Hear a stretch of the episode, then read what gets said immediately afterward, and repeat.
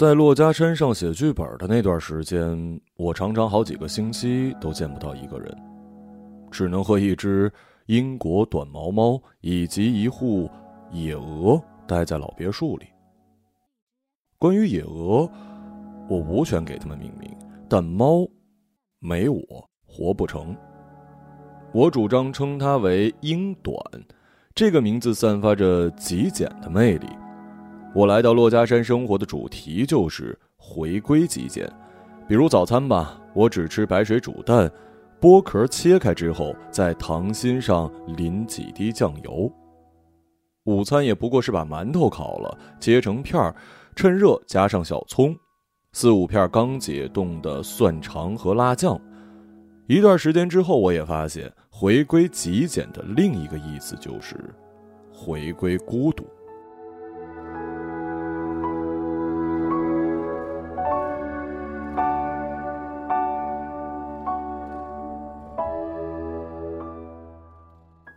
孤独无非是面对一片寂寥。说实话，卸载微信跟微博的时刻是愉悦的。宇宙既然把这一刻的感触设计成愉悦，难道不是在暗示他们是没有必要的东西吗？新鲜事基本为零，我的脑子退化了。从前我想法拉利。想和明日花绮罗睡觉，想开火星殖民地上的第一家咖啡馆，还想在巴黎租一间雨林绿地砖的公寓。现在我每天只想着武汉的春天什么时候来啊？只有逢年过节，我才能看到几盏孔明灯从武汉大学校园里升起。每个月也有特殊的几天。东湖隧道堪修封闭，私家车临幸我崖边的小路，排开两公里的红色灯河。我用望远镜看到人们堵车时的百态，有聊家常的夫妻吵着吵着就笑起来。反过来的情况更多，有摇下车窗连续抽烟的未婚青年，出风口上夹着两三个手机，在开网约车。还有时髦的靓女反复补妆，就连天上有飞机飞过去的时候，我也会上阳台上看看，想象里面的热闹。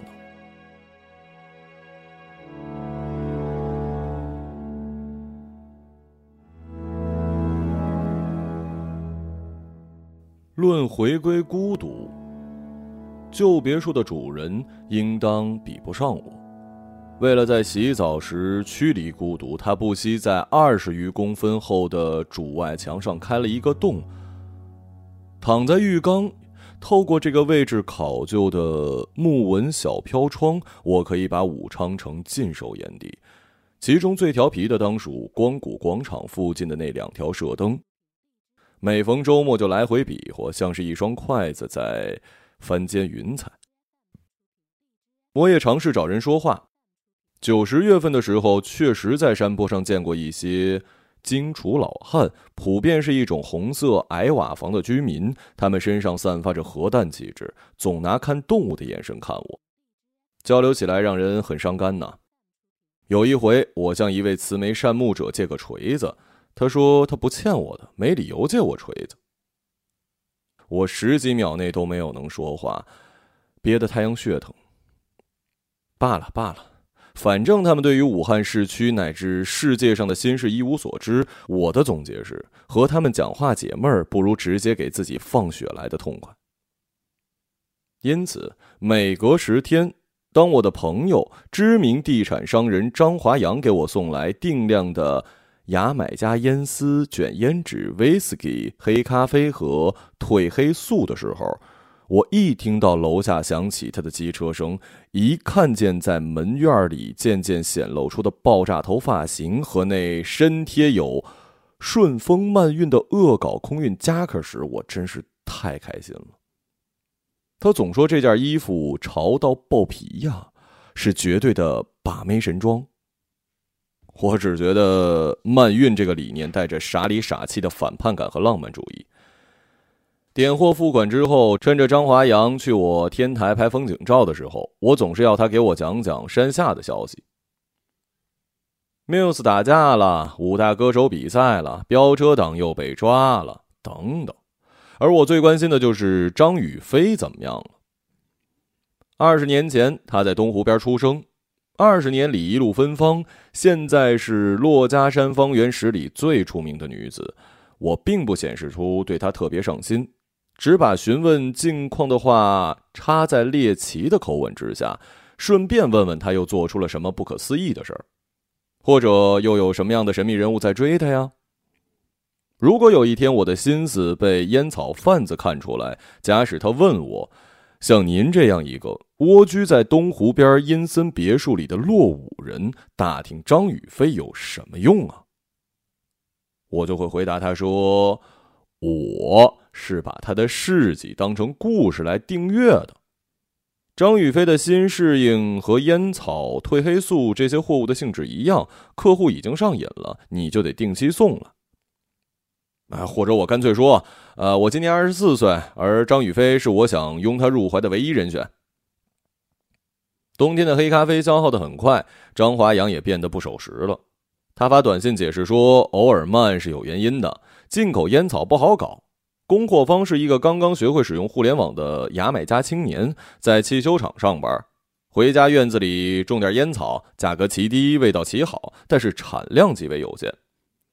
十二月末交货日撞上圣诞节，那就更别提能在聚会结束前见到这位华阳兄了。我干脆把蓝牙音箱跟烟灰缸放在窗框，在阳台上死等。等人是不见血的自残。还好有四盆君子兰，两盆文竹，许多筐的绿萝也在阳台陪我一起等着上华阳。植物在午夜里蔫了，而我却长夜精神着。我亲眼盯着山下的城市，像是孩子一样叽叽喳喳，又像垂死的魔法师一样睡下。睡死了，还是泛着橙色的文明之光。泥土下方有动静，几个水井土泡泡相互交流，树叶从不停止他们的群舞。是那群野鹅最先开始胡闹的。从我的院子里进进出出，冬天他们吵架吵得少，贴在一起相互取暖的时候多。我通过观察湖面推测开始下雨，这些雨把一切冲洗干净，到最后乌云在七点十五分准时裂开口子，让阳光能够洒下来。这一夜张华阳都没来，九点左右天光上来，气温开始变热，我觉得心口有一些绞痛，心率也有些不稳定。想了想关于熬夜猝死的那些新闻，赶紧上床睡了。我还在捂着左胸睡，捂上去的时刻意识到自己很怕死，所以才写了那么多生死度外的角色。自安装捕梦网以来，我什么梦都没有再做过，或者这张网把一切都稀释了，我都想拆了它。满身羽毛的样子挺吓人的。一觉醒来便急忙下楼，推门时竟毫无阻力。我心想：那完了。张华阳竟没有像之前那样按时补货，并整齐的码放在门口。展气开眼一看，果然无一物啊！我拿脚踹台阶上撒气，上楼写不出，下去在门口抽烟等他，用小石子玩了一会儿野鹅。山下传来发动机的声音，不管是什么音色的，我都要跑两步到院子外面去看看。太阳要落山的时候，我干脆坐在大路中间等着华阳兄。只要东湖隧道不堪修，我这条路就一辆车都没有，非常现实。没有机油味的时候，它看起来水雾弥漫，梧桐树叶于金光渲染中零落，让人觉得有什么神女将要出场。咖啡因与尼古丁双重上瘾的戒断反应阵阵袭来，我头晕眼花。身体空乏，有的细胞醒了，有的罢工多时。其实我一度怀疑自己已经死了。这些湖景、山景、城景，包括无论如何也等不来的张华阳，都是漫无目的的幻觉。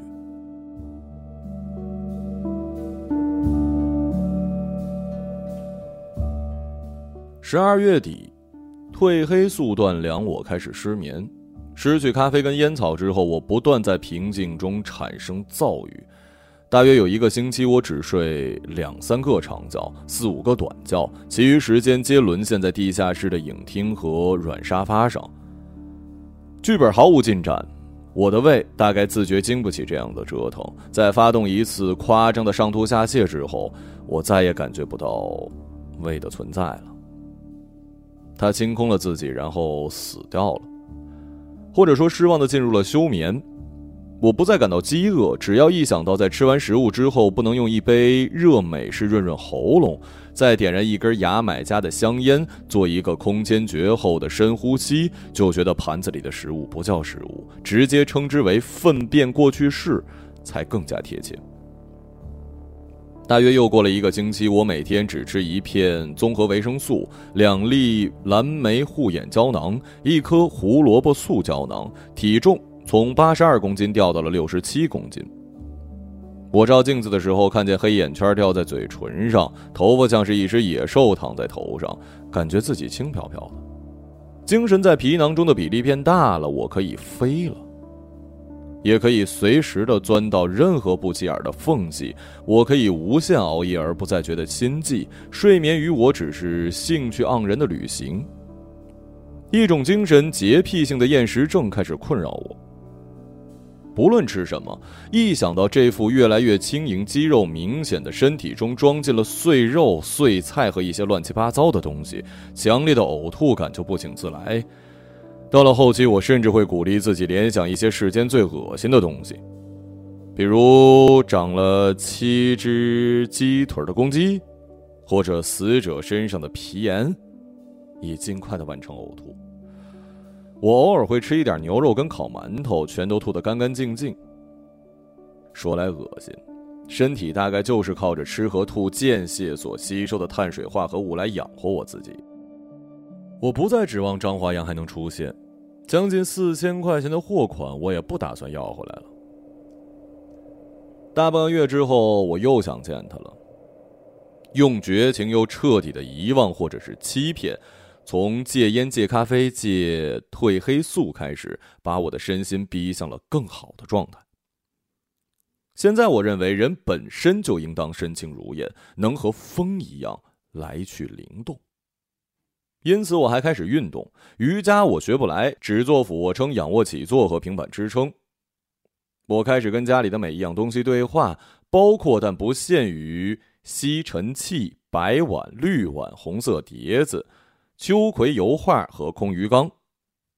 在剧本完成的那一天，我把十二张 A4 打印纸塞进了打印机，行李全部收拾好，空荡的一楼只有我和打印机出现在地板上。那一刻，我感觉到了。极简的温暖，一种默契的氤氲在我与世界之间的温度，几乎将我融化。因为春天到了，我完全独立。打印机则不行，它需要一根长长的黑色电线。对比之下，我发现人体本身就是一项极简的设计。我一直跟他做到了晚上，一切都黑了，都安静了。我隐约听见机车的声音，很远，没在意。直到野鹅纷纷惊走四散，我一下子想起了张华阳那张从未严肃过的脸。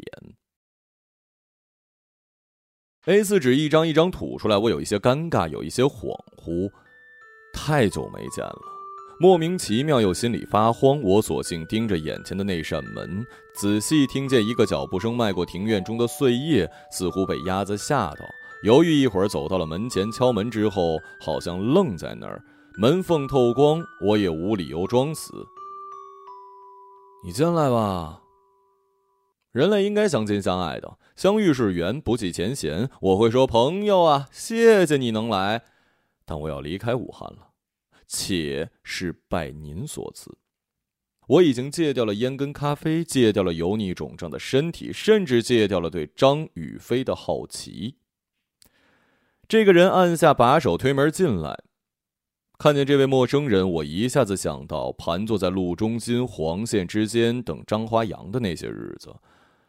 他说：“没想到我是个年轻人。”而后随口又说：“我叫张雨飞。”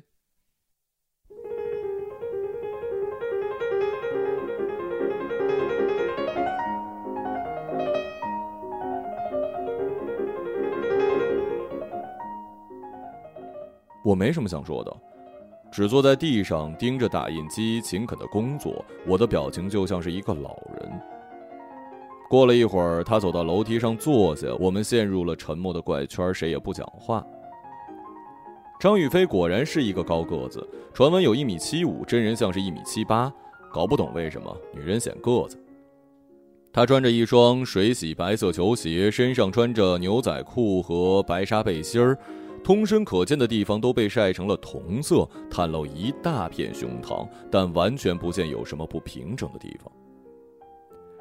这让我想起了绿雨林地砖上站着没有用胸的法国模特。他长了忧郁的、让人心碎的脸，盯着地板一动不动。我问他张华阳去哪儿了，他说张华阳出事儿了，又叹了叹气，把一个信封放在了楼梯上。说那是补偿我的货款。他很忙，对着手机一直按。就这样，我们又一起待了很久。他起身径直朝门外走，又突然对我说：“你这里能不能做饭啊？我一天没吃饭了。我车里有几袋日本拉面，你这儿有没有鸡蛋啊？”我问他：“你怎么会随身带着日本拉面呢？”他说：“那是三天前要送的货，有客人好这一口，又买不到正宗的。但这位客人现在失联了，吃了也没事儿。”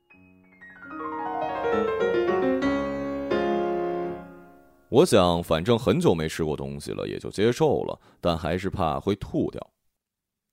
我先把他领到厨房，那里很久没有人使用。我一边介绍各种电器开关，一边随手把可见的灰尘擦净。期间，我闻到他身上的香味儿。我不识香，非要用形容词的话，只能说是味道清淡，富有攻击性，有一层酸的底色，让人想起海洋味儿的香水。真没想到他还会做饭呢。我说没鸡蛋，他问我门口的鸭子是不是我养的，可以拿两个鸭蛋来做里面的荷包蛋。我说明显不是。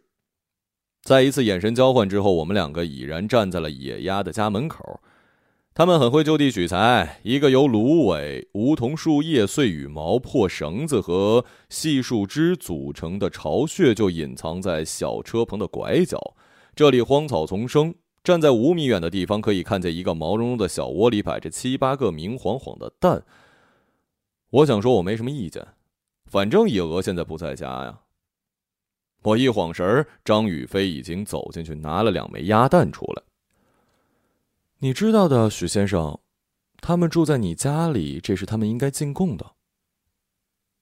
那也不至于拿亲生骨肉进贡吧？忒惨了！出门游玩一趟回来，发现自己骨肉被进贡了。他说：“我实在不是男子汉。”过早的染上了礼数和慈悲，而年轻人应当富有激情，享受世界的一切馈赠。于是我坐在厨房一角，看着年轻人操作电磁炉。我对他说：“要么我再去拿两个吧。按你这么说的，俩蛋太便宜他们了。细水长流，懂吗？我明天就要走了。嗯，那再拿两个吧。”说话功夫，张雨霏已经把水煮开。我坐在餐椅上等吃饭。张华阳出事儿，完全是他自己作的。的确如此，我承认，他是一个很作的人。从他那件涉嫌侵权的顺丰慢运空运夹克就能看得出来。这时他说：“张华阳让他务必把钱给我退了。”而我呢，据张华阳描述，是一个信得过、有点意思的作家朋友。这样一来，即使张华阳被关进大狱，他还是能有一个靠谱的人说说话。我什么也没说，他还问我：现在九零后作家不都是走综艺偶像路线，搞粉丝经济吗？为什么我还宅在珞珈山上，赶紧去吸引女粉丝啊？我还是没什么想说的。最后，他问我愿不愿意替他出出主意，我说：当然可以啊。他煎下鸭蛋，在锅里煮熟，我闻到了一股腥味儿，一下就明白为什么鸭蛋更受人类宠爱。然后是面，一种墨绿色底的白字包装的日本拉面，丑陋，连一张仅供参考的封面图都没有。拿出面块，里面足足有七八个调料包，除了一些粉末和干菜之外，我还看见了叉烧料包、海苔包、玉米粒包和海蜇丝。他每拆开一个料包，挤到锅里之后就随手乱丢，把灶台弄得乱七八糟。看见这个，我就知道他平常不做饭。面煮沸了几次，他关了火盛出来。房东家橱柜里有三大排碗，他给自己选了一只红色的，上面印着 “bingo”。在我与器物对话的日记中，这红碗被描述为情欲的化身。给我盛面的碗是白瓷碗。他双手持锅，把剩下的面倒进碗里，把冒着残余热气的奶锅甩在一边，发出叮咣的声响。把面端过来的时候，他没说话。鸭蛋的腥味被各种调料所消灭。一口二十厘米见宽的奶锅里下了两份配料，以至于。浓汤重辣，过分鲜艳。我们坐下，一边吃，他一边讲张华阳的事儿。最开始他也有一些顾虑。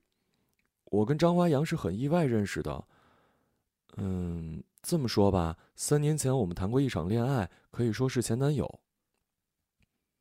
张华阳被警方盯上，完全是因为一张宣传海报。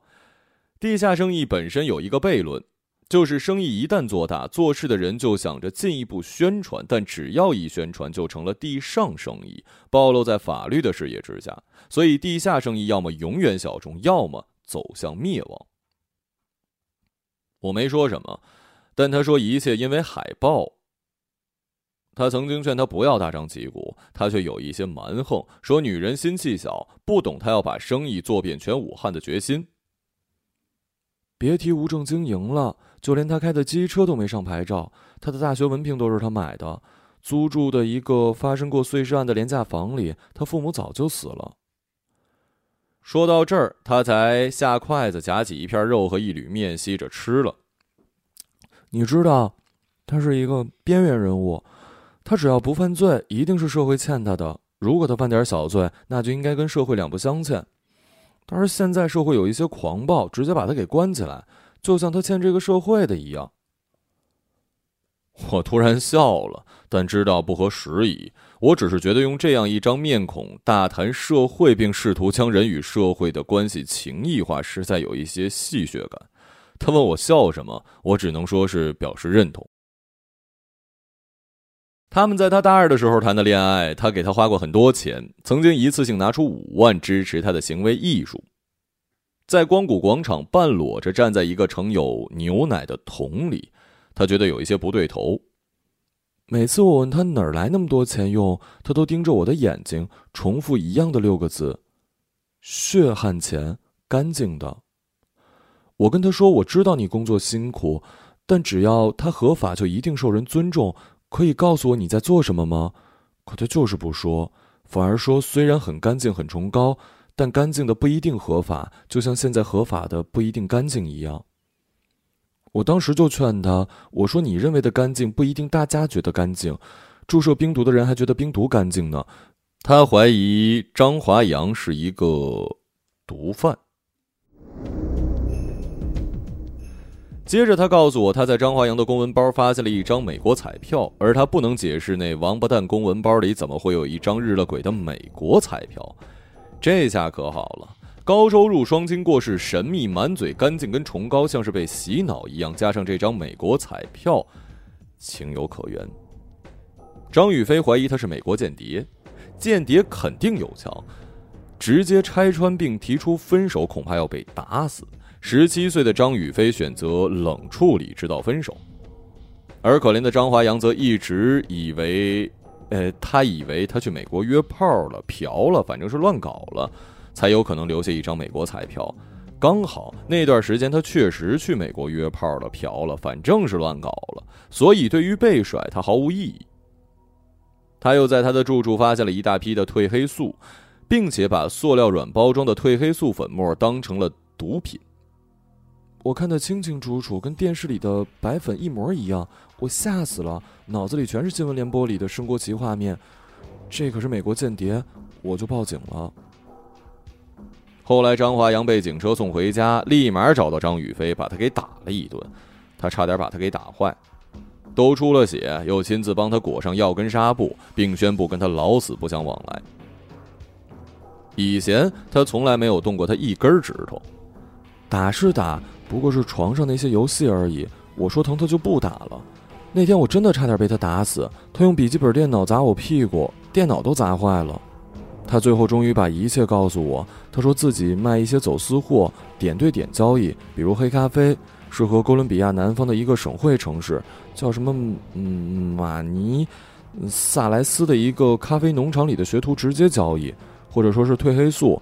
对方是法国里昂一家嗯生化工厂里的车间经理，这个车间经理直接把流水线上还未来得及制成药片的褪黑粉打包邮寄到中国武汉，他是用比特币付款。说着说着，他又看了看煮面的锅，走过去打开火，同时又拆开一包拉面，问我怎么不动筷子。我说不太饿。这些货物没有经过国际贸易和各种品牌的虚假包装，真正的真材实料。去中心化交易，没有品牌炒作溢价，这就是人类的未来。他补充说：“就是因为相信这是一个干净崇高的事业，一年后他找到张华阳，要求加入他的漫然物流。他们开始合作，借助张宇飞在武汉大学及周边其他高校的名气，他们的漫然物流逐渐人丁兴旺。”他总是认识一些奇奇怪怪的地下人物，有行为艺术家，自称是 O.G. 的说唱歌手，奇异装异服癖人士，虚无主义的僧侣，公司破产但是个人账户余额两亿多的互联网大佬，还有卖复刻潮牌和佛牌发家的九五后。这些人对于张华阳的货需求量极大，当然了。一切美好的日子都终结于一张贴遍了武昌各大酒吧的海报，还是他亲手设计的，很丑。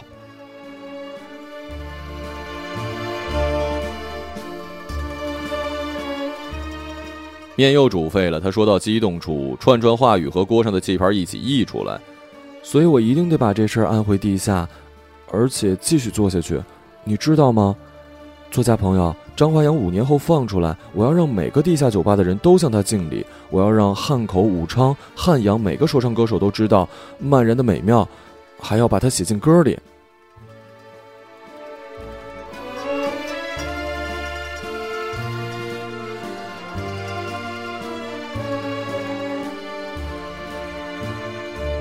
所以他这才需要听听我的主意。他停下话头，把各种酱料倒进去，调小火。我一直在听他讲话。吃面的间歇，我喝了一瓶他带来的军旅铝盒装的日本清酒。能出现在张宇飞手里的货，果然都是好的。我问他这酒什么来头，他说这也是点对点交易的结果，来自日本福岛的一家几乎与世隔绝的酒窖。我上头了，感觉有什么东西顺着食道缓缓坠落，又有什么东西在皮肤下面滋滋的响。现在就连一粒灯光下的尘埃都能让我迷茫。我抽着他从裤兜里拿出来的黄鹤楼，我上次抽黄鹤楼还是在工程大学念书的时候。我们抽了一会儿烟，另一锅面又好了，他却突然说吃不下。我说那你放着吧。有飞机开过，提醒着我，生活在郊区山上的人同样是可以拥有天空的。张宇飞仍然在说话，使他困惑的是，他竟然还是想把这个小众的乌托邦做大做强，而且完全不相信他是小众。最初，他想借助他第七次街头行为艺术为漫然速运筹启动资金，但是光谷广场的民众已经不大买账。毕竟，这位总是把自己脱光站在街心做些有的没的的高个子女人，总是戴着一副威尼斯面具，在他们看来，这还不够坦率，不够豁得出去，也就不够艺术。后来，他又找过几个做裸贷发财的朋友，他们说最近愿意脱光光拿身份证自拍的女大学生变少了，生意不好做，拿不出钱投资漫然。正如张宇飞跟我说的那样，网络贷款越来越发达，裸贷行业确实今非昔比。但他们给了他建设性的建议，建议他整点脏货，比如大麻。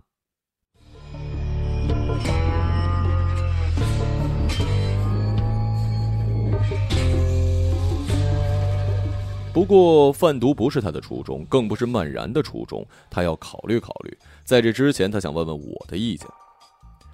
在得到我的看法之前，他问我对整个漫然是怎么想的。我说没什么看法，单纯就觉得完全是 O 鸡巴 K。他问我是不是觉得很牛逼，我说完全牛逼啊。他问我是不是应该先卖点大麻，解决个人经济和启动资金的问题。毕竟按漫然目前的客户规模，家里每个月三千五百元的生活费根本不够烧的。还问假如是我，我会怎么做？我说我没卖过大麻，没经验，我不知道。而且我在武汉上学，一个月三千五，吃饱穿好玩好，完全够用。我没看出他有什么经济问题啊。他说下个月订好了巴黎世家的衣服和纪梵希的高跟鞋之类的。我说曼然是不相信品牌的呀。他揉了揉鼻子，端起红碗，我以为他要喝汤，但是他开始哭。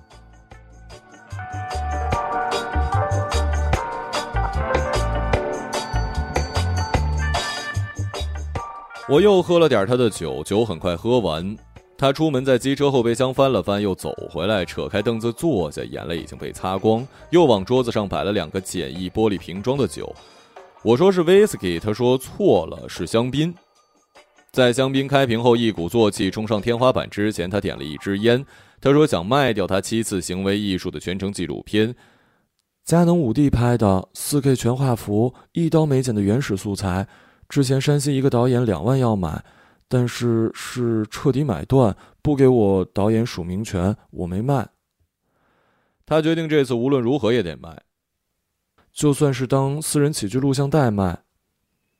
他觉得有人愿意出十万买，在武汉喜欢张雨霏的老板可多了，他们是想跟我结婚的那种喜欢。这个时候，我觉得传言不是真的，比如张雨霏是绿局常客。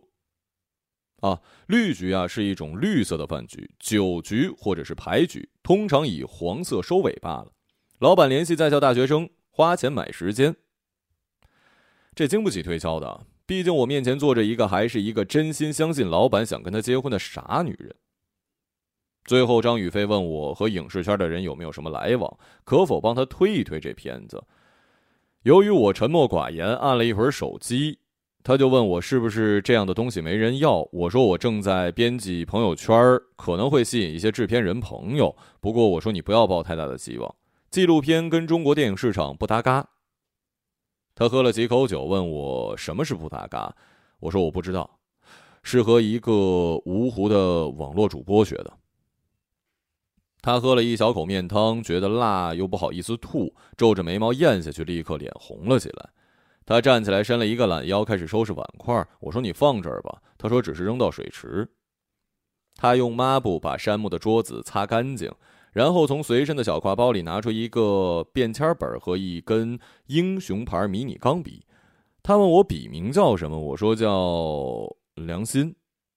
他说：“如果这个纪录片能被做出来，希望加上一首诗到片尾，再加上一句‘仅以此片和片中的行为艺术献给漫然物流，献给张华阳先生’。”我彻底喝多了，心脏内部咯噔一声，像什么影响不大的肌肉断了。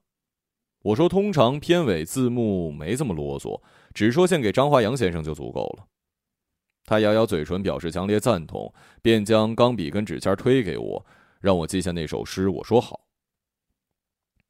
我抄好了诗，一笔一划写下去。到结尾，他念诗的声调已经模糊，字和词淹没在了哽咽里。我的字写的有些丑，但是我确信准确无误。然后我重复一遍念给他听，他一边抽烟一边听我念诗，眼里掉出碎碎的光。他看上去也醉了。直勾勾看着我，她看起来像是东湖的雾霭中走出的女神。她对我说：“我不懂写作，但你看上去是一个疲惫的人。”我没什么要回答的，反正这也不是问句。起初我没有发觉他肩膀上的纹身，只是当他起身去厕所时，我才看见他手肘后侧有一块纹身，是一头雄狮。我听见好几次冲马桶的声音，心想他吐了，想去找他帮他拍拍，但我实在没力气动，光是接受声音信号都要耗费我大半的脑力。我趴在桌子上，只听见我的嘴巴说：“有人要买你的素材了。”我让他把银行卡号告诉我，他大声朗诵着一串数字，还说他感觉厕所的瓷砖把他给吸住了，是他没办法起来。我说我也是。我是被屁股下面的餐椅和手肘下面的餐布给吸引了。他说：“我们就这样隔空对话吧，反正他们吸不走我们的声音。”我们开始大喊大叫。他说：“世界真美好。”我说：“没错。”他大声喊，让我不费力就能听见。他说：“为什么造物主不但把人设计成有寿命的东西，还要让人经历痛苦？不但要你死，还要你先明白痛苦是什么，然后死？”我说：“他玩儿呗。”我听见山林有飞鸟惊走，还听见张雨飞开始学鸟叫。我又隐约听见了武昌城苏醒，公车、私家车、江上的渡轮、天上的飞机、地下的地铁，一齐增强了喧嚣的背景音。我还听见我的闹钟在响。实际上，他已经响了半个小时。我把刚刚收到的编剧稿酬人民币二十万转给了张雨飞，他的手机响了一下。突然，他喊着问：“是哪家公司要买？打款这么迅速？”我说：“电影投资人做事总是富有激情，是一群说干就干的疯子。”他说：“太好了，如果不是这笔钱，他就真的要去贩毒了。”他说：“曼然有救了，果然是春天到了，一切都让人感到幸运和欢喜。”我说：“没错。”我看见天堂了，你看见了吗？我头痛欲裂，连天堂的门栓都看不到。但为了不使他难堪，我说没错，我也看到了。接下来，张雨飞很久没有动静，我只看见卫生间冲出一束金灿灿的光的急行军，狠狠降落、消亡，并堆叠在地板。在地上，光之士兵的尸体沉淀出一块发光的金箔，地板快要被烧化。我想到呕吐堵塞食管的新闻，就想到一定要去救他。我想获得一种力量，一种能让我站起来的力量。所幸我看到了日本拉面包装袋里的芥末粉，就用了吃奶的劲儿朝那儿爬，期间打翻了一切我碰到的东西。我一口气把芥末粉狠狠地塞进鼻腔，闪电击中我的脑仁儿，它裂开。迸发出某种邪恶的能力，让我的视力无比清晰，让我的腿部神经强力而混沌。我朝卫生间晃过去，走到门口，我看见两盏浴霸灯被打开，在浓重的金橙色灯光之下，张雨霏侧躺在雨林绿地砖之上，她的脸颊通红，双眼紧闭，不知多久前的眼泪融化了眼线，在那张脸上留下两行紫黑色的河流。他的右臂搭在浴缸，有一根棕色的橡皮筋儿紧紧勒在上面，以下的皮肤有些发紫，上面有密集的针孔，渗出黑漆漆的血。地上有两根摔碎的针管，他手里还握着打火机和一根针管，针头摔歪了。我看见镜子下面有一个透明的塑料袋，里面洒出白色的粉末，部分溶解，部分则沾湿结成了小块。房东家的红色沙拉勺横在了浴缸里，上面有白色的结晶。水管在响，脑子在响，城市在响。我突然感到胸口冰凉，无比难受，才发现我已经摔倒，并且趴在地上很久了。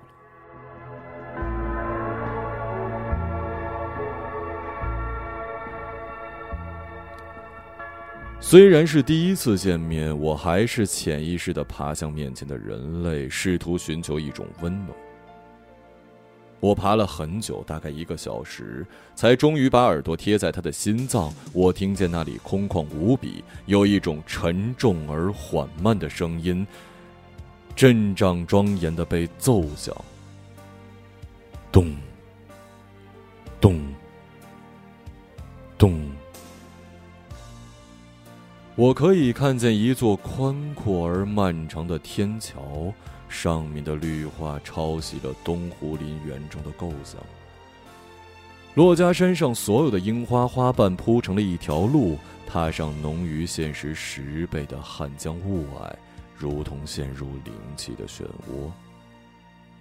上面有千万行列整齐的白衣使女，步履缓慢的通过。每迈一步，就敲响身前的罗盘，发出一声整齐的“咚”。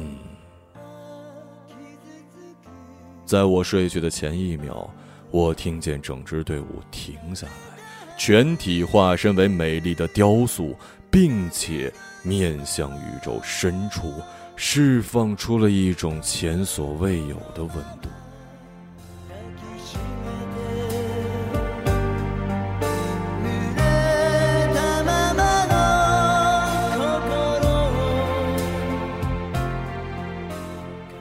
旧时春光一纸梭，花前浊酒唱高歌。枝上花开能几日？世上人生能几何？好花难种不常开，少年易过不重来。人生不像花前醉，花笑人生也是呆。